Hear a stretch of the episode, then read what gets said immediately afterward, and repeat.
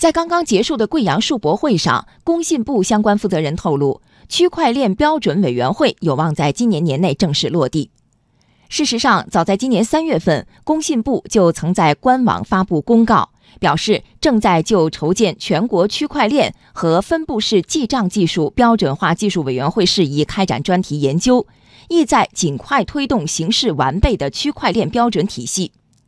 此外，工信部信软司信息服务业处副处长李岩也透露，我国已开始着手建立区块链国家标准。计划从顶层设计推动区块链标准体系的建设。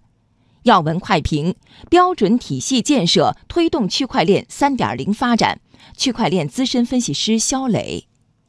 这个事情是非常非常重要的，因为现在全球都在争抢对区块链这个底层技术的一个标准的制定，从监管层面，还有从技术的一些评测方面制定标准、安全性等等。中国如果说对这个系统化的进行一个标准的制定的话，我觉得中国是有优势的，因为毕竟中国现在是区块链资产这块沉淀下来的最大的市场。那这是一个，第二个是区块链技术或者说这个数字货币这个技术，呃，实际上现在走到了二点零。三点零没有突破，为什么？因为第一个一点零是比特币，那只是一个创造了一个金融的资产；第二个是以太坊，它是智能合约。大家认为现在三点零没有突破，就是因为没有标准出来，大家都是混战状态。那么这个标准出来，可能会推动说区块链三点零的尽快的实现。第三个是说，如果说标准制定出来之后，实际上会让整个的竞争更有效一些，会会让更多的这个区块链的呃产出或者它这些技术的产出，我觉得会更朝着一个正向的方向。